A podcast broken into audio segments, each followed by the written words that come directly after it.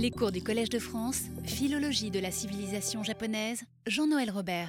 Bonjour, je vous remercie d'avoir bravé les, éléments. Vous vous souvenez peut-être du, du vers de, Dogen, justement sur les quatre saisons, l'hiver, Fuyuayuki, n'est-ce pas? Avec la, neige si fraîche en sa blancheur. Alors, nous allons. Nous avons vu au cours précédent euh, la place occupée par le Sutra du Lotus dans la pensée religieuse de Dogen, ce que j'appellerais sans, état d'âme la, pensée religieuse, puisque enfin, vous, allez voir encore de quelle façon elle opère aujourd'hui. Et comment cette euh, place privilégiée du Sutra du Lotus confère d'emblée à, son œuvre dans la tradition du Chan, du zen, à la fois du Chan chinois et du zen japonais, une place tout à fait singulière, parce que ce, n'est pas quelque chose que l'on retrouve aussi euh, affirmé dans le, dans, le Chan chinois, bien sûr. Et je vous ai aussi, j'ai fait plusieurs fois allusion, ce ne sera pas, malheureusement pas la, la, la, la matière d'un cours, parce que ce serait trop long, mais à l'effet de retour effectué par Dogen, le Dogen japonais, en Chine, puisque, comme je vous l'ai dit, il y a des sites euh, zen ou Chan, je ne sais pas comment dire, chinois, qui se réclament maintenant de Dogen.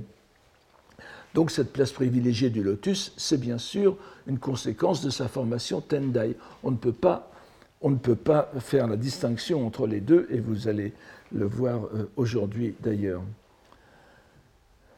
Et puis, euh, bien sûr, il y a la, formation directe du Tendai euh, qu'a qu qu subi ou qu'a suivi euh, Dogen, et aussi le milieu culturel général, je le répète euh, encore et encore, l'époque de Heian, la fin de l'époque de Heian, dont Dogen est quand même un produit euh, direct par son éducation, toute la culture de Heian, c'est une culture que j'appellerais lotusienne. Elle est, elle est, centrée sur le Sutra du Lotus, et, dans l'exégèse du Tendai, je l'ai souvent dit, je, vous le répète, même les nobles, pas seulement les moines, mais les nobles lisaient les grands textes du, Tendai, enfin souvent les moines étaient nobles d'ailleurs, et c'était, c'est une place pratiquement comparable à ce que la Bible a pu avoir, à la place que la Bible a pu avoir dans les sociétés anciennes en Europe et parfois encore maintenant. Et cette place centrale du lotus ne sera pas remise en question malgré l'essor du nouveau, ce que l'on appelait, enfin ce qu'on appelle un peu moins maintenant le nouveau bouddhisme de Kamakura, le Kamakura euh, euh, Shimbukyo, n'est-ce pas? Et le, il ne serait pas très difficile de, de, de, de, regarder, de trouver tout au long de l'histoire japonaise la, place que le Sutra du Lotus a occupée chez des moines qui n'étaient pas d'un courant lotusien quelconque, que ce soit le Tendai, le, le Nichirenshu ou même Hososhu, où on peut dire que le, le, a aussi une place particulière.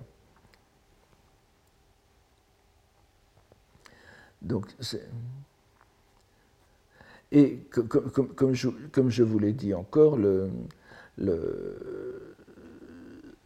les doctrines Tendai en général, la dogmatique Tendai, c'est l'armature intellectuelle du bouddhisme, de, c'est l'armature intellectuelle de, la culture japonaise en général, de, de l'époque et euh, après. Et si bien que pour les gens, de, même qui n'étaient pas du Tendai, lire le Sutra du Lotus, c'était le lire selon l'œil du Tendai. Nous, avons, vu, nous, en avons vu des exemples la dernière fois à travers la lecture des cinq poèmes de Dogen, euh, les cinq poèmes sur le lotus attribués à Dogen. Ce ne sont pas seulement des poèmes sur le lotus, ce sont des poèmes sur le lotus compris selon l'exégèse du Tendai. Donc, euh, cette, euh, cette présence, omniprésence du lotus est un trait caractéristique de l'œuvre de Dogen et, surtout celle que nous allons voir euh, dans, les, dans, les, cours euh, suivants. Et donc le, le le, et aussi sur le Ehe Koroku qui est euh, l'arrière-plan chinois du, du Shobogenzo. Les gens il y a des gens qui ont travaillé de façon spéciale sur cette scolastique Tendai et Dogen, mais on, ne l'a pas examiné dans tous ces, ces ressorts, je, dirais, linguistiques, et nous, allons en voir un exemple aujourd'hui. Je, tiens à, vous répéter cette idée d'une armature intellectuelle, une sorte de grille de lecture. Et ce qui fait que le, le, mode même de, de, alors je ne sais pas s'il faut dire penser, parce que c'est le mode même de, rhétorique de Dogen est modelé par le, Tendai et le Lotus, même lorsque ce n'est plus, lorsqu'il s'en éloigne. Et c'est l'un des, buts du cours d'aujourd'hui. Et certaines de ces envolées euh, doctrinales ou religieuses qui nous semblent incompréhensibles, eh bien, partent du Sutra du Lotus. Alors, il faut bien sûr reconnaître que le style de Dogen est parmi les plus obscurs de la littérature japonaise, et euh, singulièrement dans le Shobogenzo. Ce n'est pas euh, seulement le fait de lecteurs occasionnels ignorants du bouddhisme, parce que Dogen est très lu au Japon maintenant, est très lu non seulement euh, dans le bouddhisme, mais aussi, et peut-être même surtout, par les philosophes, les philosophes japonais, et d'ailleurs il y a même aussi une, une, un, mouvement extra-japonais en faveur de, Dogen, euh, parce que, comme vous le savez, comme je vous l'ai peut-être dit euh, très brièvement, euh, Dogen a, connu une sorte de revalorisation philosophique, essentiellement par l'œuvre de Watsuji Tetsudo, vous savez, qui avait écrit son Shamon Dogen, qui a été un, au, début du XXe siècle, qui a été un, travail fondateur dans, ce sens, où l'on réinterprète maintenant Dogen non plus dans le cadre du bouddhisme, mais dans le cadre d'une philosophie occidentale, et l'on cherche chez Dogen euh, une réflexion sur des problèmes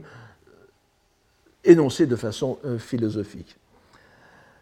La perplexité des lecteurs japonais qui ne sont pas formés au bouddhisme, même lorsqu'ils sont formés au bouddhisme, lorsqu'ils ne sont pas formés au Tendai, devant Dogen, eh bien, euh, c'est résumé, si je puis euh, relater une expérience personnelle, euh, par un grand spécialiste japonais du bouddhisme chinois qui est mort maintenant, et qui avait dit une fois, après avoir fait une série de lectures, de conférences sur le Shobogenzo, il avait conclu en disant Dogen était ivre c'est-à-dire qu'il euh, parlait sous l'influence de la boisson, ce qui, était, euh, ce qui reflétait d'ailleurs la propre expérience de ce professeur qui était un, grand rablaisien, mais qui montre à quel point, qui montre à quel point Dogen désarçonne même les connaisseurs du, du, bouddhisme, de la langue japonaise, de la langue classique et du Kambun.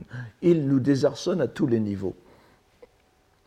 Et euh, ça reflète bien le désarroi de tout lecteur à la lecture de Dogen dans cette espèce de tourbillon dialectique qui est entièrement fondé sur le développement quasi spontané, enfin qui apparaît comme spontané, euh, des possibilités de l'expression de départ. Il part toujours d'une expression. Euh, il, part à chaque fois de ce qu'on appelle un koan, n'est-ce pas, une énigme, qui n'est pas forcément, d'ailleurs, ce n'est pas le, terme qu'il emploie, on reviendra là-dessus, mais on, peut employer koan sans, trop de nous, nous, interroger, soit un koan, soit une citation de sutra, et il mène jusqu'à l'épuisement toutes les combinaisons possibles d'énoncés qui pourraient se faire sur l'expression linguistique de départ. Or, cela ne semble possible, et c'est encore une fois la raison de ce titre, n'est-ce pas, le zen entre, euh, deux langues, dans le cas de Dogen en tout cas, mais c'était quelque chose qui est vérifié par ailleurs, que si le point de départ est pris dans un terme de langue chinoise, il faut bien voir ce mouvement mais on ne met pas euh, suffisamment ce fait en évidence. Cela va sans dire, mais non, ça ne va pas sans dire. On va voir que la centaine de, titres de chapitres de Dogen, c'est toujours une expression chinoise et une expression euh, codifiée. Ce n'est pas, n'importe quoi. Il part, il part toujours d'une expression euh, reconnue, qui a une place dans l'histoire. Et ce qui fait que la combinatoire langagière, je me risquerai à l'expression, la, combinatoire langagière de Dogen n'est légitimée qu'en posant au départ l'altérité du chinois, altérité que l'exégèse japonaise démontre comme défiant en définitive toute compréhension, ou plutôt toute forme exprimable. C'est-à-dire qu'il prend des, termes connus, euh, supposés connus de tous, et il va les mener au bout, d'ailleurs, vous allez voir, euh, on va voir comment il exprime linguistiquement même cette espèce de mener au bout des choses, il les mène au bout par sa, par sa combinatoire. Et ce titre de Zen entre deux langues, donc, donne une idée du processus en cours. Dogen apprend par l'exemple à ses disciples non pas seulement à méditer sur la langue, ce qu'il ne fait pas, il le fait puisque c'est une forme d'exégèse, mais à méditer par la langue. C'est-à-dire que euh, euh, là, je me, pose un peu comme hérétique, mais d'ailleurs, vous allez voir que tout cela n'est pas clair du tout. On dit, Dogen, c'est le zazen, n'est-ce pas? Le Sotoshu, c'est le zazen, le Rinzai, c'est le koan. On va voir que ce n'est pas du tout euh, cela. Et il y a aussi cette dimension de Dogen qui est la, sa combinatoire langagière, oui, son espèce de, de, de, processus éblouissant, vous, allez le voir tout, tout à l'heure, éblouissant, eh bien, c'est une méditation par la langue. Et je, j'espère avoir le, pouvoir revenir là-dessus euh, au cours de conclusion. Donc on s'explique ainsi pourquoi tous les chapitres du Shobogenzo ont un, intitulé euh, chinois, donc, ou ce soit ou, bien sino-japonais. Ça peut être des expressions de 2, 3, 4 caractères, très rarement davantage, et euh, ce sont des, termes qui désignent le plus souvent des gui, c'est-à-dire des dogmes, des, doctrines reconnues, des doctrines bien euh, euh, déjà définies. Parfois aussi des, métaphores, enfin nous avons vu l'écho des vallées la dernière fois. Donc ce sont vraiment très littéralement des prétextes au développement dogénien, des prétextes chinois au développement dogénien qui se déroulent en japonais. si on la ramène à cette relation euh, sino-japonaise, une relation euh, langagière sino-japonaise, la méthode de Dogen nous apparaît soudain plus familière, moins extravagante. Il faudrait en particulier l'examiner à, à la lumière de la riche tradition Tendai, euh, de, l'exégèse Tendai, et en particulier celle qui est fondée sur les quatre sens de l'écriture, que je vous donne ici. Il y a plusieurs appellations, je vous donne la plus répandue, Shishusaku, c'est-à-dire les quatre modes d'exégèse. Et il y a plusieurs types d'exégèse dans le Tendai en, en, 4, 5, 7 niveaux, n'est-ce pas? Et euh, sans compter les autres, d'autres catégories exégétiques dont nous avons vu euh, l'une d'elles en action l'an dernier avec JN, n'est-ce pas, qui était en 6, en 6 degrés. Bon, pour l'instant, je vous donne ceci parce que je, vous ai donné la transcription de la quatrième, le Kanjin Shaku, puisque c'est la plus importante, ne, euh, ça nous mènerait trop loin de vous, donner, euh, de vous donner à chaque fois une, explication, mais innen shaku, euh, cette exégèse, donc une exégèse, c'est sur quelque chose, c'est sur un sutra, n'est-ce pas? Donc, ce sont, ce sont des, des, quatre sens du Sutra du Lotus que l'on peut discerner à travers ces quatre degrés de lecture qui vont du plus bas, du plus immédiat au plus haut. Le premier, évidemment, innen shaku, l'explication par les causes et conditions, qui veut dire aussi les relations, euh, historiques, les relations. Donc c'est en quelque sorte l'exégèse littérale qui va nous dire pourquoi le Bouddha, dans tel chapitre, euh, parle de, telle ou telle chose, à qui il s'adresse, etc. Yakkyo shaku, la seconde, c'est l'exégèse qui se place du point de vue de la doctrine. Vous savez que dans le Tendai, vous avez euh, quatre, au moins quatre niveaux de doctrine.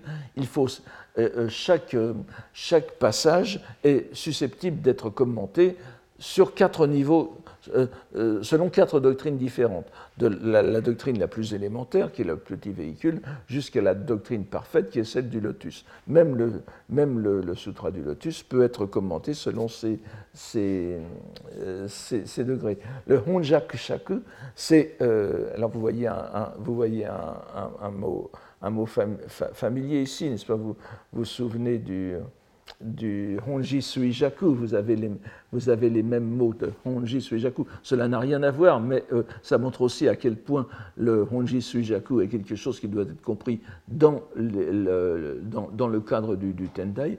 Euh, Honjaku Shaku, c'est l'exégèse qui consiste à situer chaque passage que nous avons sous les yeux dans l'une dans des deux grandes parties du Sutra du Lotus, la partie dite fondamentale, foncière, et la partie euh, vestigielle ou secondaire. Je ne reviens pas là-dessus, ce sont des choses un peu compliquées, mais celle qui m'intéresse, c'est la quatrième, le Kanjin Shaku, dont j'ai déjà parlé plusieurs fois lorsqu'il s'agissait de poésie bouddhique, vous vous souvenez certainement. Kanjin Shaku, c'est l'exégèse par la contemplation de la pensée. Ne traduisez pas par la pensée contemplante, c'est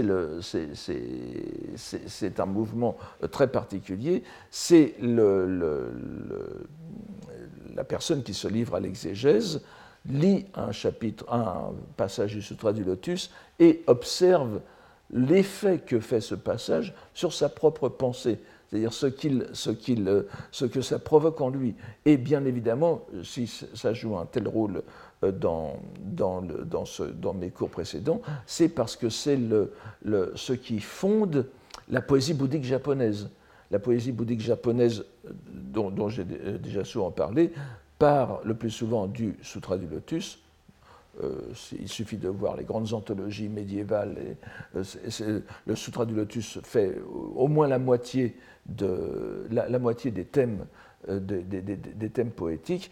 Et le, moine, par la, poésie, qui est lyrique au Japon, donc le moine exprime ce que lui fait le Sutra du Lotus, même lorsqu'il ne le dit pas en tant que tel. Et c'est la poésie bouddhique est en quelque sorte la, manifestation, la concrétisation de ce quatrième degré d'exégèse qui semble le plus abstrait, mais qui est en réalité très concrètement euh, réalisé au, Japon.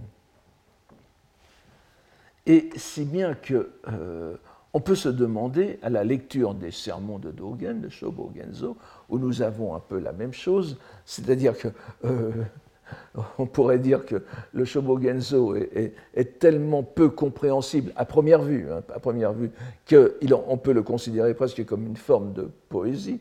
En tout cas, c'est une forme de, rhétorique, je, dis, de, rhétorique combinatoire qui peut apparaître en effet comme une sorte de,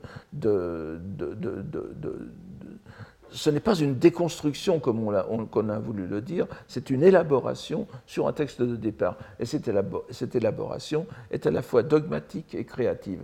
Et, n'oubliez pas que dans ce concept d'esprit, de pensée, chez Dogen, comme partout dans le bouddhisme, mais singulièrement chez Dogen, vous allez le voir, joue un rôle, joue un rôle prépondérant. C'est le siège de la nature de Bouddha, de l'éveil et du contact avec le, de, l'identification avec le monde extérieur. Plutôt, euh, il n'y a ni euh, séparation ni identification. C'est vraiment une sorte d'intégration complète entre les deux dimensions. Et ça ne peut se comprendre que dans le cadre de cette exégèse de la contemplation de la pensée. Alors, par-delà cette exégèse de la, pensée, on est aussi en droit de se demander quel est le but poursuivi par Dogen dans sa combinatoire langagière, où toute proposition se voit inlassablement remodelée et poursuivie jusque dans ses dernières euh, implications. Alors, est-ce vraiment quelque chose d'aussi inouï dans la tradition bouddhique? Dogen était-il ivre ou bien se situait-il dans, une, dans, dans, dans quelque chose d'autre. Et là, je, voudrais, dans une tradition plus avérée. Et je voudrais quand même, euh, ici, euh, mettre en relief quelque chose qui ne me semble pas suffisamment mettre, mis en relief par ailleurs, c'est que euh, ce que fait Dogen mutatis mutandis, avec beaucoup plus de richesse de, de,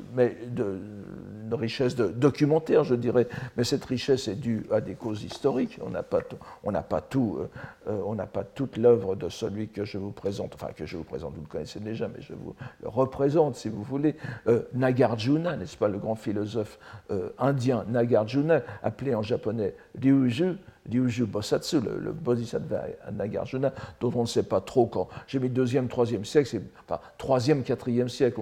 Il, est, il, a, il, a, pu vivre n'importe quand entre 200 et 200 et 350. Enfin, lorsqu'on a les premières les, premières manifestations en chinois de, sa, de son œuvre. Mais euh, il est bien sûr l'auteur du Daichi Doron, n'est-ce pas, le, traduit en français par Étienne Lamotte sous le titre de Traité de la grande vertu de sagesse, c'est-à-dire une espèce d'immense encyclopédie qui a servi. C'est l'un des trois ou, trois ou quatre grands textes indiens qui ont servi de, d'encyclopédie vraiment du bouddhisme extrême oriental, où les, tous les moines allaient puiser leur science de, l'Inde, des mœurs de l'Inde, du bouddhisme en général, des différentes euh, écoles indiennes, etc. Bon, ça ne nous intéresse pas, enfin, ça nous intéresse pas pour l'immédiat. Et il est aussi l'auteur du Chulon, n'est-ce pas, le Madhyamaka, les Madhyamaka Kalika, qu'on appelle aussi le Madhyamaka Shastra, euh, c'est-à-dire le traité du milieu qui a eu un succès qui a eu un, rôle très important dans le bouddhisme japonais. Vous savez que c'est l'un des traités du Sanronshu, c'est-à-dire l'école des trois traités du début de, de, l'époque de, Nara. Donc euh, Nagarjuna Ryuju et son disciple Aryadeva, n'est-ce pas, Daiba, eh bien, euh, sont les, instigateurs de cette école du Madhyamika, du milieu, des tenants du, milieu. Euh, Chukan, alors Chukan, Chudo, etc. Et vous allez voir tout à l'heure Chugen, n'est-ce pas? C'est-à-dire le, milieu entre les opinions extrêmes. Mais alors on pourrait dire, euh, ce n'est pas, n'est pas une sorte de, de, de, Beyrouth du bouddhisme. Ce, ce, milieu entre les opinions extrêmes veut dire qu'on se refuse, on se refuse à poser, à affirmer et à nier aussi les opinions extrêmes. C'est-à-dire qu'on essaye de sortir de la dialectique, de, la dialectique opposante des, termes. Vous, allez le voir en, œuvre justement chez, chez. Et euh, cette dialectique a un but, c'est de, alors il ne faut pas nier justement, mais c'est de sortir de l'illusion selon, laquelle il y aurait un jisho, un svabhava, une, nature propre. Ça, c'est chez Nagarjuna. C'est une sorte de, Nagarjuna détruit toute proposition, qu'elle soit affirmative, négative, ou les deux, ou l'un des deux, ou les deux ensemble, ou au-delà des deux. Il détruit toute proposition, et le, son, arme de destruction massive, je dirais, c'est ce qu'on appelle le tétralème, n'est-ce pas, le shiku, on peut appeler shiku bien shiku fumetsu, le chatushkoti, c'est-à-dire la, le, sortir des quatre possibilités d'expression de toute proposition. Je n'entre pas dans les détails, vous, le verrez, vous le verrez concrétisé chez Dogen. Eh bien, Dogen euh, met à exécution ce programme de Nagarjuna. C'est manifeste et je suis étonné qu'on ne le voit pas euh, suffisamment. Le Chu, et n'oubliez pas que cette idée des trois vérités, en quelque sorte, qui est aussi dans le Madhyamaka Karika, eh bien, est repris dans le Tendai. et la, vérité médiane, donc vous avez Ku, Ke, Chu, n'est-ce pas, la vérité de vacuité, la vérité de conditionnalité et la vérité médiane, c'est le mouvement même de la pensée Tendai qui s'appuie sur Nagarjuna. Et nous le savons bien, puisque, euh, je ne pense pas vous en avoir euh, parlé, oui, nous, le savons bien, vous savez que le Tendai, comme le, Zen, etc., pose d'abord sa lignée hein, euh, pour, se légitimer. Il y a, deux, grandes lignées historiques que définit l'historiographie de Tendai, et il y a une des lignées qui s'appelle, je vous ai mis ici, Konshi Sojo, n'est-ce pas, la transmission des, des maîtres de l'époque moderne. Euh, qui veut dire à la fois des maîtres de l'époque moderne et de notre école, ne l'oubliez pas, c'est la lignée courte, la lignée courte qui prend, prend donc, elle, consiste en quatre noms.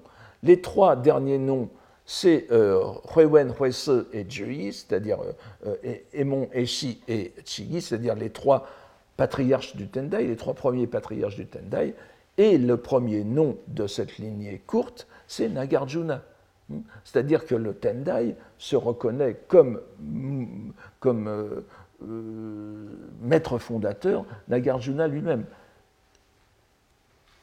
Dogen est élevé dans le Tendai, il a, eu il a appris comme tout le monde cette lignée dès qu'il est entré à l'école Tendai, que l'influence de Nagarjuna soit derrière lui me semble, certain.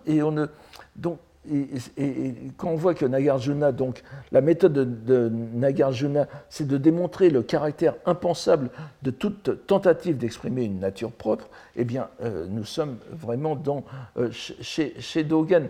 Mais vous verrez qu'il y a une différence fondamentale, c'est que dans le Zen, Dogen est à la fois euh, Nagarjunien par sa méthode, mais il est aussi extrême oriental, je dirais, c'est-à-dire dans le bouddhisme sino-japonais, où le jisso, ce que nous allons voir tout à l'heure, l'aspect réel des entités, implique une nature propre. Mais euh, je laisse ça pour l'instant de côté.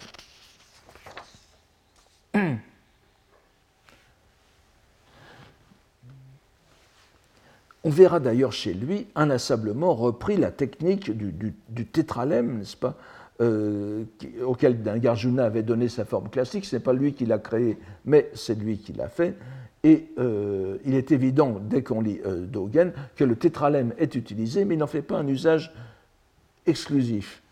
On a plutôt l'impression qu'il utilise le mouvement même du tétralème, donc de, de, cette, de ce raisonnement en quatre, en quatre stades, en dehors de son cadre logique, pour n'en garder que l'intention ultime qui est le refus de tout énoncé. Ce refus se déploie en japonais sous un thème en langue chinoise. Et la langue japonaise est l'instrument du dépassement de la possibilité d'énonciation du chinois. C'est très important et nous reviendrons après la lecture de ces pages. Alors, avant d'aborder le sermon qui doit nous occuper euh, pendant ces deux cours, il faut, présenter en quelques mots très brefs, euh, parce que là aussi c'est problématique, l'œuvre d'où il provient. Comme vous le voyez, je n'ai pas fait d'introduction générale à l'œuvre de, Dogen parce que l'histoire est très compliquée. Je n'avance qu'au coup par coup pour vous donner juste le, strict nécessaire pour euh, comprendre ce que nous faisons.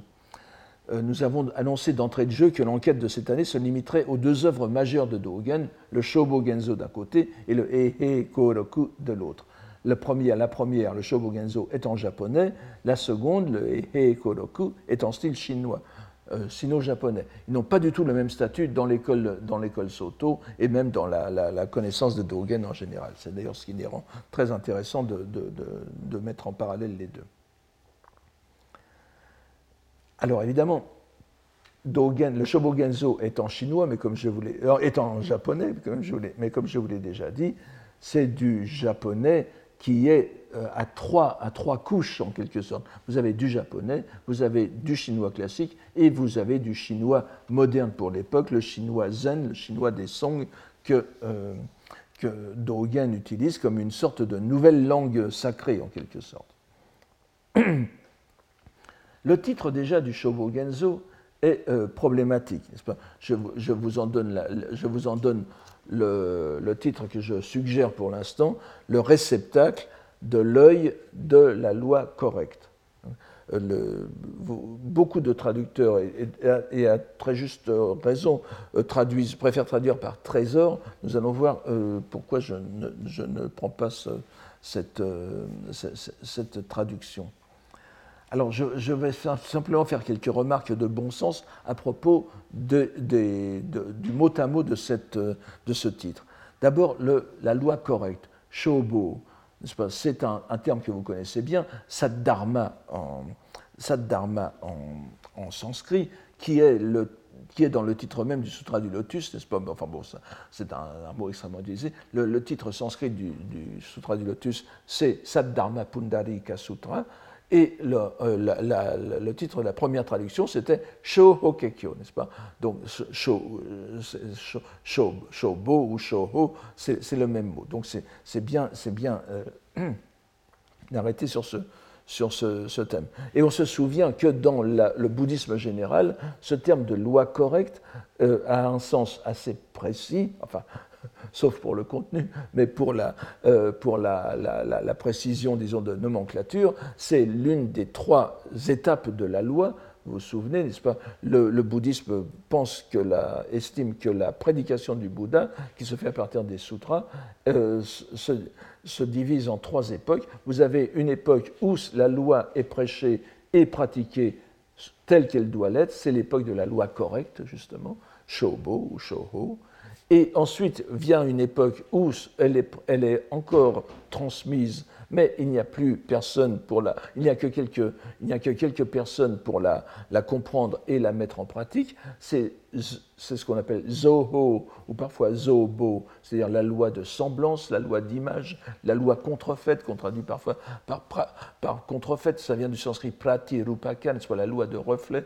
C'est pour ça que je préfère traduire par la loi de semblance. Et puis ensuite, vous avez Mapo, n'est-ce pas, la, la, fin, la, loi finale, c'est-à-dire c'est la période où il n'y a plus que les textes qui sont, euh, soient plus ou moins transmis, mais il n'y a plus personne pour les comprendre et plus personne pour les appliquer. Et c'est l'époque de Dogen. Et euh, Dogen est malgré tout enfin, dans l'époque de Dogen depuis le, début du 11e, depuis le, milieu du XIe siècle, n'est-ce pas?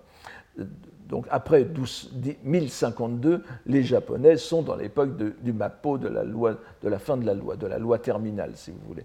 Eh bien, euh, ça aussi est, présent chez Dogen, mais d'une autre, d'une façon euh, tout à fait différente de ce, que l'on peut trouver à la fois dans le Tendai et dans euh, la, terre pure. Donc, il n'y a pas de, enfin, il n'y a euh, du point de vue du vocabulaire, c'est la loi correcte. Hmm? Là, c'est encore autre chose. Pour, euh, pour l'œil, pas, Shobo Genzo. Gen, c'est Manako, euh, qui veut dire l'œil, qui peut, parfois dire aussi la, pupille, d'ailleurs, puisque dans l'œil, dans le, ça serait Moku, mais, n'est-ce pas et il s'agit bien, il faut bien traduire, en effet, on est obligé de traduire l'œil de la loi correcte. Alors, il, faut, il, faut, il, faut, voir ce que ça veut dire plus ou moins euh, exactement. L'une des plus anciennes attestations de ce, de ce, mot qui est très employé dans le bouddhisme, l'œil de la loi correcte, se trouve dans, le, dans la, la, version euh, euh, en, en, 40 livres du Daihatsu c'est-à-dire le sutra du Mahaparinirvana, le sutra de l'extinction suprême, l'un des grands sutras philosophiques qui est au moins aussi philosophique, euh, voire plus que le Kegon, qui est vraiment d'une richesse prodigieuse, qui a été traduit en, plusieurs versions, et celle-ci, euh, qui a joué un grand rôle dans le Tendai, bien sûr, et celle-ci, c'est la version en 40 livres, et justement dans la version qui date de 421, c'est la, la, plus ancienne, et euh, on trouve justement dans cette, dans ce, dans, dans, dans, ce sutra un dialogue entre le Bouddha et un brahman, Bonshi, vous voyez, vous le voyez, euh, je ne sais, ah oui, le, le, le, terme n'apparaît pas, c'est enfin, un brahman, euh, donc un, un, hérétique en quelque sorte, mais qui est bien sûr, euh, qui est bien sûr conquis par la, le raisonnement du, du, Bouddha, qui se laisse assez euh, persuadé, le Bouddha lui dit, donc c'est le, tome 12 du, du Tripitaka de Taisho, n'est-ce pas?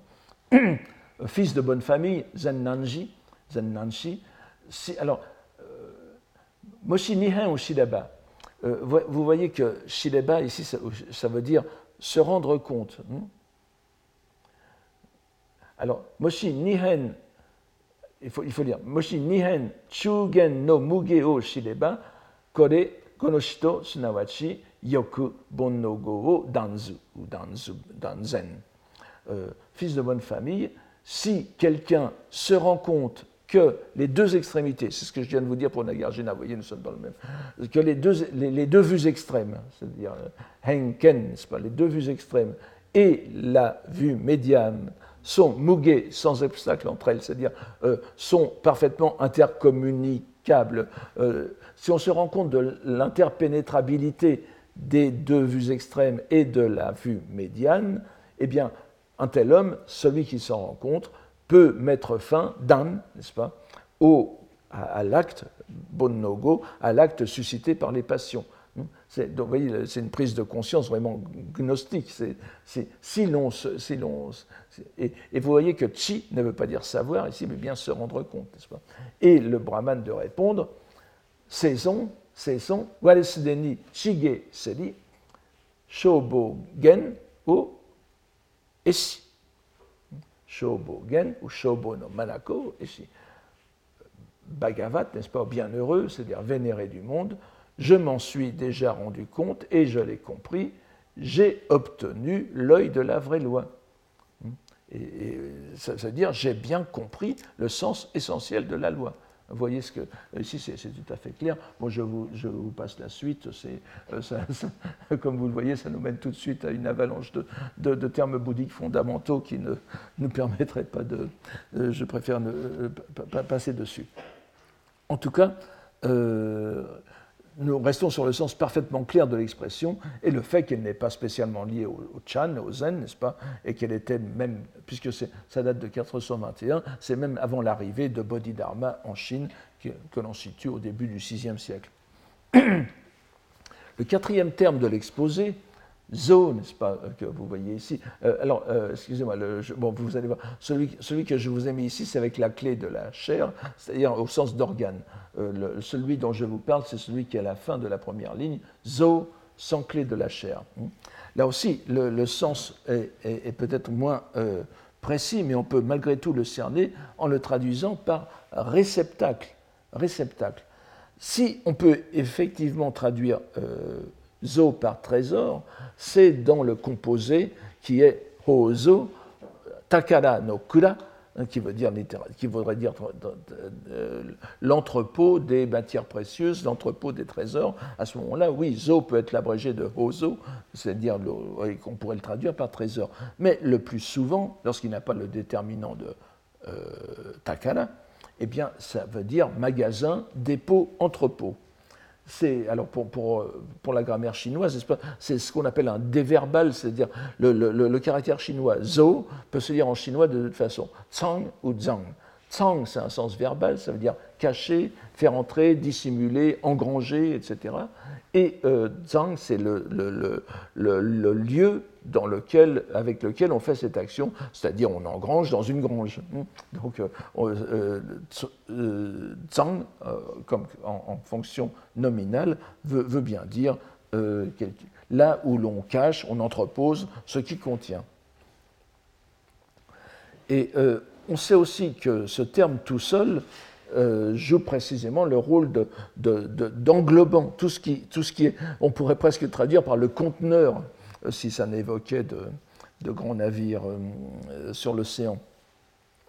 Et euh, en plus, il faut voir qu'il y a une dimension sémantique cachée, euh, qui est celle que je vous indique en premier, c'est que zo, même lorsqu'il était écrit sans la clé de la chair, peut vouloir, a, parfois le même sens, c'est-à-dire le sens d'organe, n'est-ce pas? Parce que les organes sont creux dans la médecine chinoise.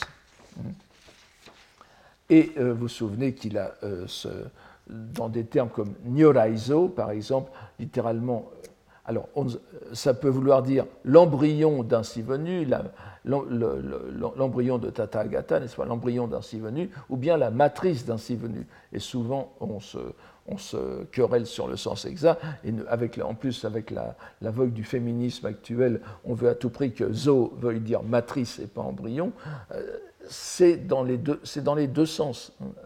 Et euh, ce qui est très intéressant, c'est que dans, les deux sens, il faut le prendre au sens de contenant et pas de contenu. C'est-à-dire que si on le considère comme matrice, c'est ce, qui, contient l'embryon, et si on le considère comme embryon, c'est ce qui contient la nature de Bouddha, la, possibilité de devenir Bouddha. Donc c'est toujours le sens de... Si bien que réceptacle, réceptacle me, semble une, bonne traduction. Donc le, composé de, quatre caractères signifie, selon la lecture la plus directe, le réceptacle contenant l'œil, ou comme nous dirions la, pupille, c'est-à-dire la partie essentielle de la loi correcte des Bouddhas. Dans le, Chan et dans le Zen, donc, cette formule a un sens assez différent de celui qu'il a dans le bouddhisme plus général, et dont nous venons de voir un exemple dans le Sutra du Nirvana. Pour en trouver une bonne illustration, je, vous invite à revenir à notre texte de référence. Euh, si je vous l'ai dit, je, reviens pas. il est très pratique et puisqu'il est au carrefour de plusieurs, de plusieurs traditions euh, qui, que, je n'ai pas à expliciter, mais qui nous donnent vraiment le, disons le, le, common knowledge, on dirait en anglais, la, connaissance générale nécessaire à, à, cette, euh, à la compréhension.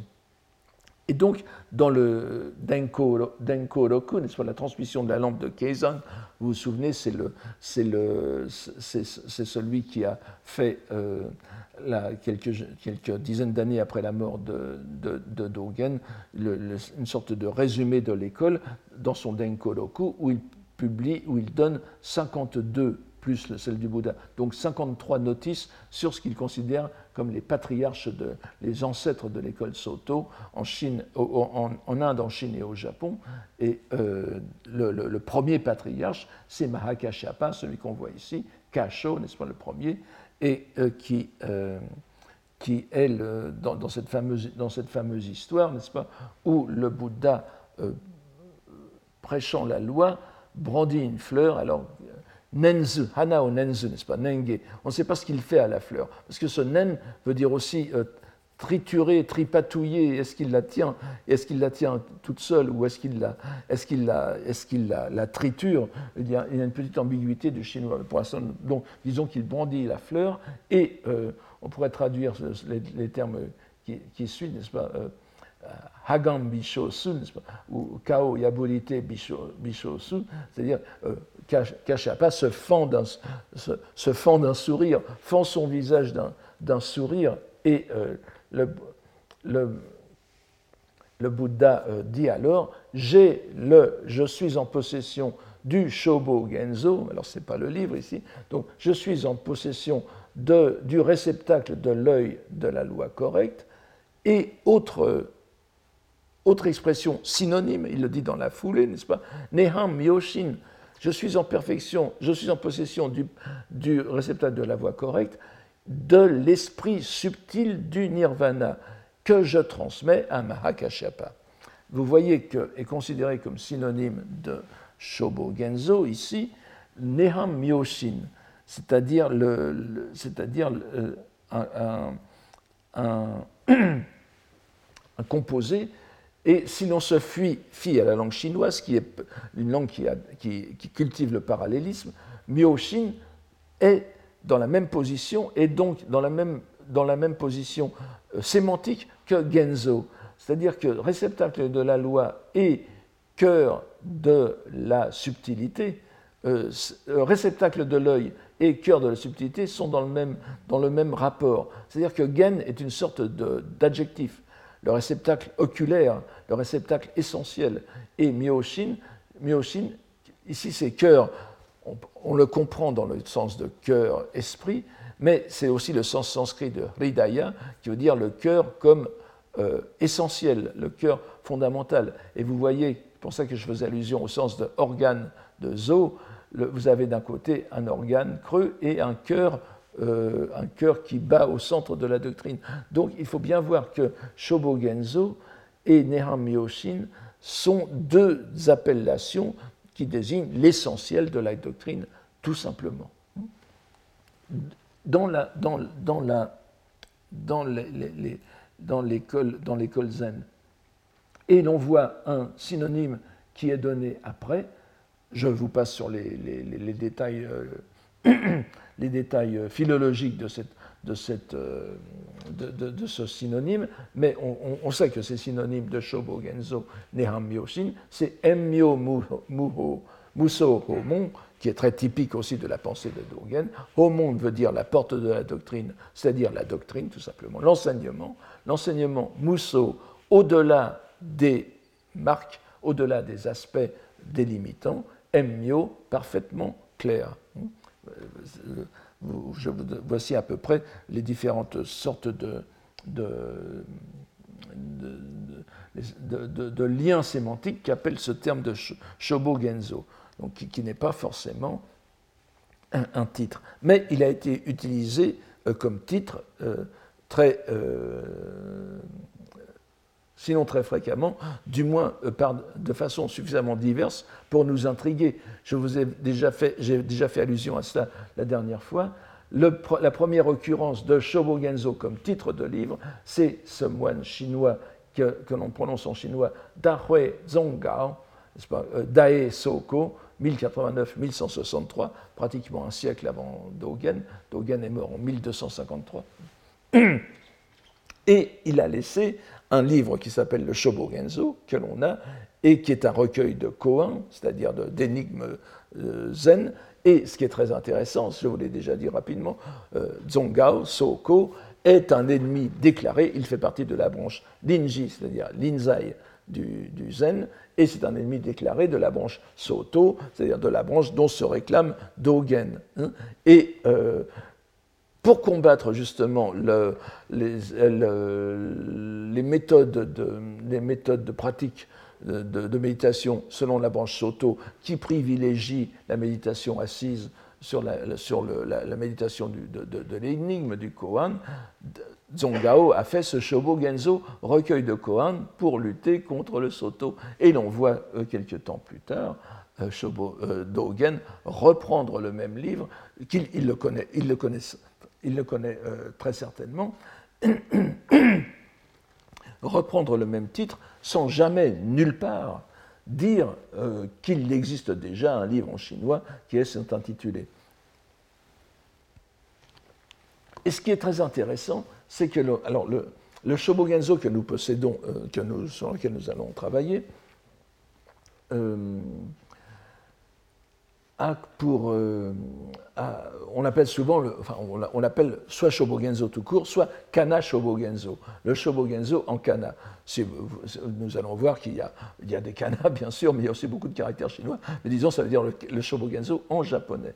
Mais on, possède aussi euh, un, texte tout à fait intéressant, euh, qui est ce qu'on appelle le Shinji Shobogenzo, Shinji qui est parfois lu mana, c'est-à-dire le Shobogenzo en caractère véritable, c'est-à-dire en caractère chinois, par opposition au kana.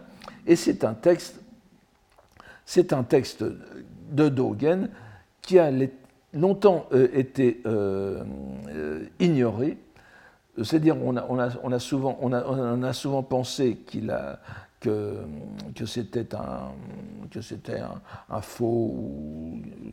Euh, mais ce n'est vraiment qu'à partir du XXe siècle que son caractère authentique a été démontré de façon irréfutable.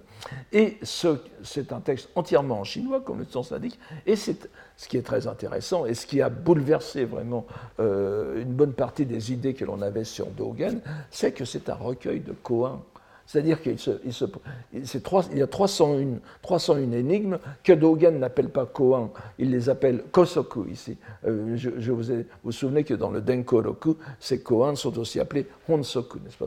C'est, un mot, euh, euh, c'est un synonyme de koan, à vrai dire. Littéralement, les principes anciens. Vous savez que koan désigne les, cas judiciaires, hein, les cas à juger.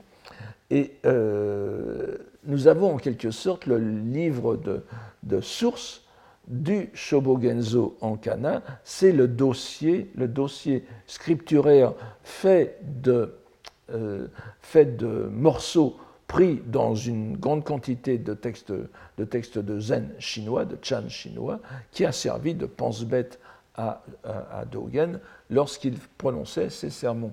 Déjà, ici, vous avez encore un, lien entre, une, espèce de va-et-vient entre euh, chinois et japonais.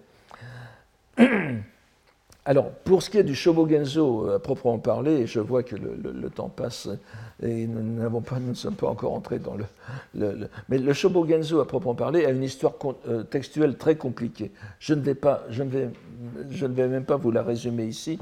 Euh, je vous donne simplement ce sur quoi tout le monde est à peu près, à peu près d'accord. Alors, on est d'accord sur le fait qu'il s'agit d'un recueil de sermons, des sermons prononcés par Dogen de 1231 à, l'année de sa mort ou un peu avant sa mort en 1253, donc une vingtaine d'années, des sermons prononcés la plupart du temps au, dans son monastère du Heiji. bon, ça, tout le monde est d'accord là-dessus. Là où on est moins d'accord, c'est de voir combien il y a de sermons, quelle est la part que Dogen lui-même a joué dans la mise en forme de ces sermons. Et là, euh, alors, je vous donne simplement le, un consensus. Euh, jusqu'à euh, il y a quelques années, la Vulgate, si vous voulez, le texte le plus répandu, c'était la version en 95 livres.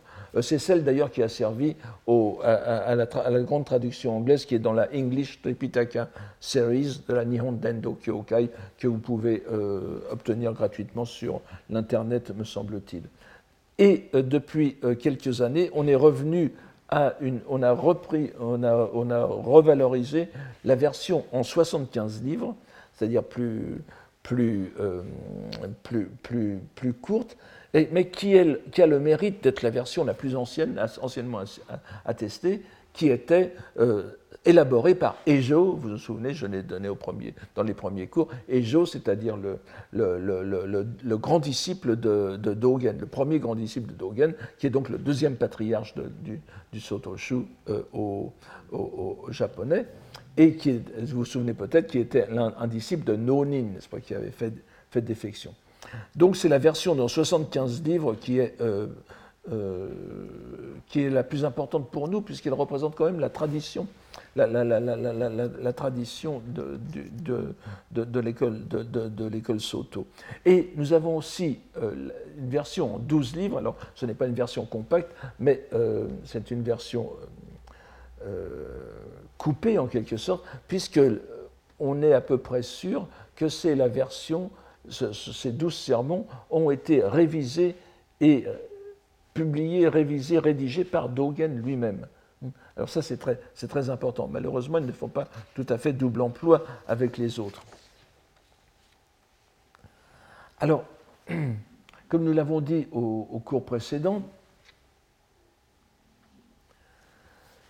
nous allons commencer cette plongée dans la pensée discursive de, de Dogen, cette combinatoire dialectique, par le chapitre 43 de l'édition en 75 livres, qui s'appelle justement Shoho Jiso, terme que vous avez à la première ligne. Attendez, je vais vous le donner ici. Ce sont les quatre, caractères de, les quatre derniers caractères de la première ligne, n'est-ce pas? L'aspect réel des entités, hein, de tous les, des dharmas. Euh, c'est un terme. Euh, c'est un terme qui vient au, chapitre 2 du Sutra du Lotus, le Hobembong, le chapitre des, des expédients salvifiques, dont je vous donne ici la, citation selon la version de Kumarajiva. Je vous l'ai déjà dit, c'est l'un des dogmes les plus discutés, les plus fondamentaux, les plus explicités au cours des âges euh, du bouddhisme extrême oriental et de l'école Tendai, cela va de soi. Et c'est d'ailleurs les deux dogmes, les deux gui euh, qui sont euh, donnés dans ce passage sont aussi importants l'un que l'autre. Vous avez d'un côté le shoko jisso, c'est-à-dire l'aspect réel des entités, qu'on peut traduire aussi par la réalité des choses, c'est plus simple et peut-être plus parlant. Et puis euh, cet aspect réel se subdivise en dix catégories qu'on appelle les dix incités, incités parce que vous voyez que euh, ces 10 catégories que je vous donne ici, 3, 3, 3, 9, 3, 3, 3, ça fait 9, et la dernière, la dixième, sont des, euh, phrases qui euh, commencent chacune par nyose en chinois, kaku no gotoku, hein, ou kaku no gotoki, ce serait kaku no gotoki so, etc. Donc, ce qui veut dire, c'est comme cela, littéralement, ainsi comme ceci, n'est-ce pas? Nyo-ze, comme ceci, très littéralement. Très littéralement, c'est du chinois, on ne peut plus simple. Hein, donc, quand on traduit par incité, étalité, suchness, etc., c'est très ronflant, mais le, chinois est extrêmement simple. Euh, et comme je vous l'ai dit euh, déjà, ces deux, ces deux, ces deux dogmes ne sont pas dans l'original sanskrit du Sutra du Lotus. Ils ne sont que dans la version de Kumarajiva. Euh, il y a une base sanscrite. Euh, il y a un passage sur lequel se, fonde cette, traduction, mais elle est tout à fait différente. Par exemple, Shohojiso a souvent été réinterprété par. on, a, souvent retraduit en sanskrit par un mot qui n'existe pas, Sarvadharma Bhutalakshana, c'est-à-dire le signe de réalité, pas, la marque de réalité des dharmas. Mais c'est un terme qui n'existe pas en sanskrit. Et le seul, le seul terme sanskrit qui apparaît dans ce passage qui pourrait être considéré comme la traduction, comme l'original de Shorojiso, c'est justement Svabhava, la, la, nature propre, dont je vous ai dit tout à l'heure que c'était la chose qui était niée par Nagarjuna. Là, vous voyez que les choses sont assez compliquées. Je n'aurai pas le temps de démontrer, mais de, m'apesantir là-dessus, mais j'ai euh, tenté de démontrer, je crois avec de très bonnes raisons, euh, qui n'ont pas encore euh, reçu l'adhésion du monde savant en général, mais c'est peut-être parce que les gens n'en ont jamais entendu parler. j'ai démontré que cette que cette traduction surprenante, vraiment, du Sura du Lotus, doit être comprise comme un remaniement par Kumarajiva et son atelier de la traduction antérieure. La, traduction de Kumarajiva date de 406. En 286, 120 ans auparavant, Dharmaraksha avait déjà publié une première traduction en chinois, avec déjà une traduction très peu compréhensible de ce passage, et je crois avoir pu démontrer que la version de Dharmaraksha ne doit pas se lire à partir du sanskrit, mais à partir d'un remaniement, d'une relecture de la version de Dharmaraksha. Ce qui fait que pour beaucoup de croyants, de soutien, de partisans du Sutra du Lotus en Extrême-Orient, eh bien la, version chinoise est en quelque sorte plus réelle, plus, plus authentique que la version sanscrite. On arrive à ce, à ce paradoxe assez extraordinaire à cause de ce passage. Alors, ce passage, je vous le donne, vous pouvez le lire vous-même, n'est-ce pas euh, Je ne vais pas euh, vous le, relire, mais ce qui est intéressant, c'est que vous avez dix catégories qui permettent, et catégories qui montrent l'aspect réel des entités tels qu'ils apparaissent au Bouddha, aux éveillés. Je traduis Bouddha par. Oui, on m'a posé la question. Je traduis Bouddha par éveillé, non pas parce que ça veut dire éveillé en sanskrit, vous savez que ça ne veut pas dire éveillé, ça veut dire plutôt qui a compris en sanskrit, mais c'est traduit en chinois par kaksha tjöja, c'est-à-dire l'éveillé. Euh, donc, et comme je suis euh, sinocentrique dans mes, dans mes traductions, puisque les, les, les, les, moines chinois et japonais ne connaissaient pas le sanskrit, ils partaient du chinois, il faut que nous fassions comme eux si nous voulons les, comprendre, n'est-ce pas?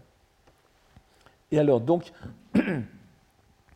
nous, voyons donc en ancien, en bon escolier du, Tendai, Dogen commence l'un de ses principaux sermons par, euh, par la, euh, une référence à ce sutra. Et d'ailleurs, c'est assez, euh, assez paradoxal parce que je, ne vous donne pas l'ensemble du le titre est bien Shoro Jiso, comme je vous l'ai dit, le titre c'est le problème en quelque sorte, le titre est une, la question disputée, mais après, il ne, Dogen ne part pas sur la, sur la, traduction du sutra, il va sur la, citation du sutra. On s'attendrait que, ça commence comme ça, mais il prend ses lecteurs, enfin ses auditeurs d'abord et ses lecteurs ensuite, à contre-pied, en imposant d'emblée quelques principes de lecture qu'il va suivre et qu'il va prolonger bien au-delà de la lettre du texte scripturaire. Alors je vous ai déjà donné, je, vous demande de, faire attention au fait que les, ne, restons que sur les premières incités. L'incité d'aspect, n'est-ce pas, l'incité de nature, l'incité de substance. Ensuite, vous, voyez, ce sont, trois incités euh, atomiques, si j'ose dire, c'est-à-dire qu'elles ne sont pas reliées les unes aux autres. Et ensuite, vous avez des couples. Euh, vous revenez ici. Vous avez, des couples, vous avez les, les incités, oui, les incités de, de, puissance et d'effet, les incités de cause et de condition, les incités de fruits et de rétribution. Donc vous voyez, Riki Saku Innen Ho. Et puis vous avez la dernière incité qui est l'incité de euh, égalité parachevée du début à la fin, qui regroupe, l'ensemble des incités. Alors voilà, voilà, voilà à peu près ce que, ce, que dit le Sutra du Lotus. Alors, voyons tout de suite le début du, de, Dogen. Busso no genjo wa kujin, alors on peut dire kujin ou gujin no jisonari. Certaines personnes dans le zen disent gujin. moi je dirais kujin, n'est-ce pas? Euh, Busso no genjo wa kujin no jisonari. La alors, il faudrait passer des heures sur chaque mot, mais la réalisation présentielle, que je peux traduire aussi par l'actualisation des Bouddhas et patriarches qui peut dire aussi Bouddha patriarche, les patriarches en tant que Bouddha ou les, les, les, patriarches que sont les Bouddhas. Ce, ces, trois sens se retrouvent chez Dogen. Ici, il est impossible de savoir lesquels, il s'agit. Donc, on pourrait dire des Bouddhas patriarches. Donc, l'actualisation des Bouddhas patriarches est l'aspect réel scruté jusqu'à son terme. Si vous, allez, si vous revenez ici à la. Vous voyez que Gujin, Shoho Jiso, euh, ce sont les dernières lignes du, ce sont les dernières lignes du Sutra du Lotus. Je vous ai dit que le texte chinois en chinois veut dire seul un éveillé peut avec un autre éveillé scruter jusqu'au bout, jusqu'à son terme, l'aspect réel des entités. Mais déjà, notre ami euh, Dogen se livre d'emblée à une autre interprétation du texte, l'actualisation, c'est-à-dire la réalisation des Bouddhas patriarches est l'aspect réel, la réalité menée à son terme. Il fait déjà un détournement, euh, un détournement de sens. Alors, Genjo n'est pas le, lotusien, hein, je, ne reviens pas dessus, et euh, il faut savoir que le, euh, Genjo apparaît dans un terme très important de chez Dogen qui est Genjo Koan. Je ne je ne m'étends pas dessus pour l'instant. Sachez simplement que chez certains commentateurs, le, Genjo Koan, que je pourrais traduire par le mystère de l'actualisation, si vous voulez. Le Koan, c'est l'énigme, je traduire l'énigme de l'actualisation. Oui, pourquoi pas, ça serait une très, bonne traduction. est parfois considéré comme un synonyme de Shoho Jiso, justement. Alors vous voyez qu'on joue en réalité sur des décalages de, de, termes. Mais nous voyons déjà le coup d'audace de Dogen. Alors que dans le lotus, l'aspect réel n'est que l'objet de la connaissance des Bouddhas. Les Bouddhas ont une connaissance de l'aspect réel des entités, parce qu'ils voient par leur sagesse ce que sont vraiment les entités. C'est-à-dire que les entités ne sont pas spécialement quelque chose en tant que telles. Eux les voient, euh, eux voient ce qu'il est. Donc ce n'est que l'objet de connaissance des, Bouddhas dont ils ont la compréhension par leur sagesse suprême, pour Dogen, cet aspect réel est le point d'aboutissement de leur pratique. Hmm? C'est proprement inverser la lettre du sutra. Et il continue de plus belle en triturant le chinois originel grâce à la liberté que lui confère la lecture explicative japonaise, le kundoku. Il va se livrer à plein au kundoku. Hmm? Et il, donne ici l'aspect réel est les entités. Jisowa shoho nari l'aspect réel et les entités. C'est encore ici une inversion euh, surprenante. Hmm. Rien n'empêche de lire Shoho Jiso en Shoho wa Jiso. C'est d'ailleurs, et, n'oubliez pas, c'est euh, euh, d'ailleurs l'inverse. Hmm. Shoho Jiso les entités sont l'aspect réel, sont la manifestation provisoire phénoménal de quelque chose qui est derrière et qui est réel. C'est la, c'est la, le, mouvement même de JN. Vous vous souvenez de ce poème que, que j'adore et qui est le, presque le point de départ de, ce, de, cette, de cette, enquête, n'est-ce pas? Le poème que euh, JN a fait sur le terme même de Shoho Jiso, Tsunokuni no, Tsunokuni no Naniwa no Koto mo Makoto Towa, Tayori no Kado no. Euh, no, Michi n'est-ce pas? Que la baie de Naniwa dans la province de, de, Tsu soit réelle, nous le savons par le chapitre du Sutra de Lotus, etc. C'est-à-dire que euh, Naniwa no Kotomo Makoto Towa, Naniwa c'est Shoho, tout, tout, tout est réel. Donc Shoho Jiso. Il a bien interprété comme ça. Ici, il inverse, n'est-ce pas? Euh, il, inverse. L'aspect réel est les entités. C'est une inversion surprenante de la vulgate du Tendai. Et euh, je vous l'ai dit, JN est très peu de temps avant, avant Dogen, c'était la compréhension du Tendai de l'époque. Alors on voit par, ces, par, par, ces, euh, par, les vers de JN que la lecture brisée du, mot de quatre lettres, n'est-ce pas, Shorojiso, était déjà parfaitement licite, licite dans le Tendai. Mais l'inversion opérée ici par Dogen est une dangereuse acrobatie où il retourne la perspective. Alors que la sentence fondatrice du Tendai était une invitation à reconnaître le réel derrière l'impermanent, de la même façon que le Bouddha en nirvana éternel est caché derrière la semblance phénoménale qu'il a donnée de l'extinction, ici c'est le phénoménal lui-même qui est donné d'emblée comme actualisation du réel. Il faut dire que vraiment Dogen démarre très fort. Dans les deux euh, phrases qui suivent, il semble s'assagir. Les entités sont le réel, nari, nari. Les entités sont, sont de tel aspect, euh, elles sont de telle nature. Hmm? Ça, c'est la, première, la, première, constatation.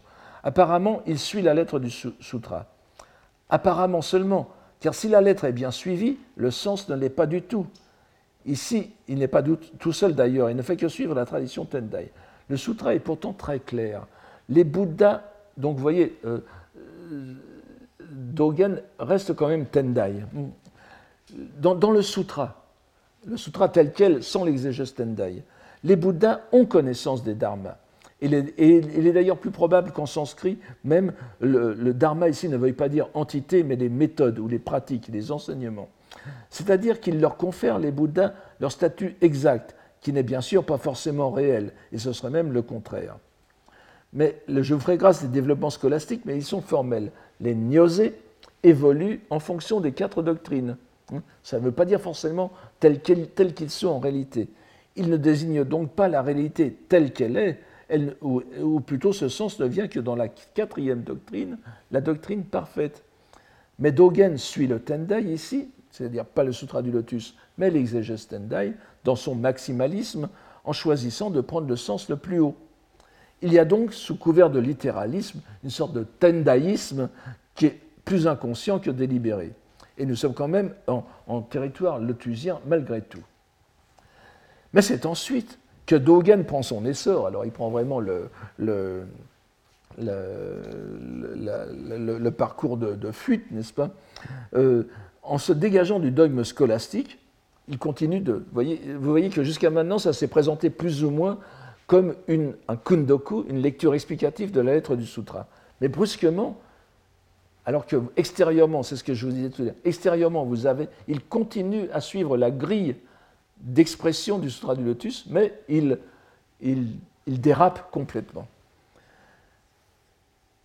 Alors, il n'utilise plus le terme gnosé que comme instrument de sa rhétorique herméneutique tel est le corps, Nyose Shin Nadi, Nyose Shin Nadi, n'est-ce pas? Bon, On peut pas, on peut pas, on peut pas distinguer en japonais, on pourrait peut-être dire Nyose Jin Nadi et Nyose Shin Nadi.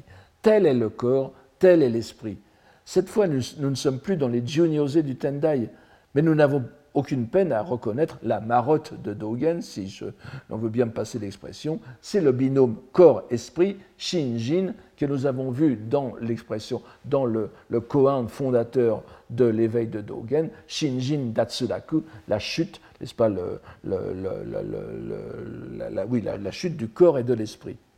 Donc, dans la suite du texte, il met aussi ces deux catégories comme prédicat de l'aspect réel, qui est aussi les entités. Il utilise bien gnosé au sens maximaliste, et il faut comprendre, l'aspect réel est le corps tel qu'il est, l'esprit tel qu'il est, en tant qu'ils sont des entités, des entités réelles. Donc ce dont il s'est débarrassé dans son, dans son Satori, Datsuraku, n'est-ce pas? Datsuraku, ça a disparu, mais ici, Nyose-shin, c'est, euh, on en pose la réalité. Vous voyez le, paradoxe tout à fait euh, extraordinaire de Dogen. Et euh, ce qui est intéressant, c'est qu'il il va. Donc, après, vous voyez, le, ça, c'est la, la, soupape par laquelle il, sort du Sutra du Lotus. Et après, il étend comme un tour d'horizon, il va dire aussi tel est le monde. Alors là, on n'est plus du tout dans, plus du tout dans le Lotus. Tel est Unnu c'est-à-dire Kumo Ame, n'est-ce pas, les nuages et la pluie, c'est-à-dire le monde naturel. Le, euh, nous reviendrons là-dessus. Il parle en réalité du monde réceptacle, du monde ambiant, du monde naturel, mais qui n'est que la projection de notre esprit. Une première, euh, sortie vers le, hors de soi, et puis ensuite une, extension aux activités humaines, mais en même temps, on voit que ça prend une tournure euh, vers la vie monastique. Tels sont les. Alors, Gyoju Zaga, n'est-ce pas? Tels, tels sont dans leur réalité la marche, le, le, marcher, demeurer, s'asseoir et se coucher, ces quatre activités primordiales du corps humain sont à prendre dans leur aspect réel, dans leur réalité, toujours sous le signe du Sutra du Lotus, c'est-à-dire comme objet de connaissance des Bouddhas. Hein. Et ensuite, les mouvements de la, de la pensée, de l'humeur, le chagrin, la joie, le, mouvement, le, chagrin, la joie, le mouvement et le repos. Hein. Tout ça, ce sont des choses qui, qui, sont, qui existent telles quelles sous l'aspect du Shohojiso. Et il continue, cette fois en s'accrochant, euh, en, en, prenant le, monde monastique qui l'environne. Il est au milieu de moines, hein, il faut bien voir ça aussi. Donc il dit, euh, vous avez ici, Chujo Bushinari, tel est, ainsi existe, tel ainsi existe en lui-même et là, il faut mettre le, il faut, il faut mettre le, je pense, il faut mettre le pronom personnel en français parce qu'il est en train de le montrer. Euh, je, je, vous verrez d'autres, d'autres, d'autres fois où c'est bien, où c'est, c'est, euh, il n'y a pas de doute. Hein. Donc, tel est mon bâton de moine, hein, ma canne de moine, tel est ma canne, mon bâton monastique, ma crosse, si vous voulez, euh, c'est pas un évêque, tel est ma crosse, tel est mon chasse-mouche. Hein. Il a bâton et chasse-mouche. Voilà, ils existent aussi ce sont des gisso, en hein, la réalité. Tel est Nenge Hagan Nadi. Alors, telle est, telle est la fleur que l'on brandit et le visage fendu d'un sourire. Il Shobo Genzo, n'est-ce pas? Vous comprenez bien qu'il redonne le titre du sermon ici.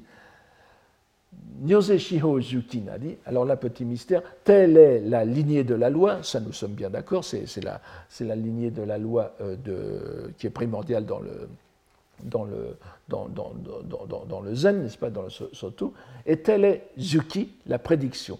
Alors je, ne peux pas, malheureusement, je ne peux pas revenir là-dessus, et euh, c'est incongru. N'oubliez pas, c'est la, la, plutôt l'annonciation, c'est l'annonce que font les Bouddhas aux disciples pour dire qu'un jour ils deviendront Bouddha et Bodhisattva. Et euh, ensuite, telle est la pratique de la voie. Donc ici, nous sommes vraiment dans le monde monastique. Et puis, dernier, dernier, dernier point, Nyose Shoso Chikusetsunari. Alors il, faut, il, faudrait dire il faudrait lire Shochiku So Setsu, n'est-ce pas? Ou Shoshiku Sesso. C'est-à-dire, telle est la vertu et la. Euh, la, la, la je, vais, je, vais, traduire la, droiture vertueuse des pains et des bambous. Bon, ce sont des, ce sont des plantes qui, qui poussent droit, donc vous voyez, la métaphore est immédiate. C'est-à-dire que là, vous avez une sorte de, de prédication, de, de brusquement d'éloge de la vertu mondaine, en quelque sorte, euh, qui vient après la liste des attributs monastiques. Donc une vertu humaine générale. Nous avons ici, euh, je, je l'ai parcouru très rapidement, un passage véritablement emporté, déjà une sorte de tourbillon, de véritables prédicateur et qui va lui-même au bout. Vous voyez ce Kujin, c'est, euh, tout à l'heure nous avions, le mot Kujin c'est Dogen qui va au bout des possibilités d'expression en partant d'un mot du Sutra du Lotus, de, l'un des, dogmes les plus, connus du Sutra du Lotus, et lui, avec une, tranquille assurance, il le bouleverse euh, pour le remettre. Alors voilà, j'ai un peu dépassé, j'en suis désolé, mais euh, nous avons fait les premiers pas dans ce chapitre très euh, difficile, mais vous allez voir très représentatif de la méthode de, Dogen, ce passage constant entre le Sutra du Lotus, sa pensée, et sa pensée qui n'est elle-même qu'un déroulé combinatoire des possibilités d'expression de la langue chinoise qu'il développe en japonais. Voilà, je vous remercie pour aujourd'hui et j'espère qu'il y aura moins de neige la semaine prochaine. Voilà, merci, au. Retrouvez tous les contenus du Collège de France sur www.colège-2-france.fr.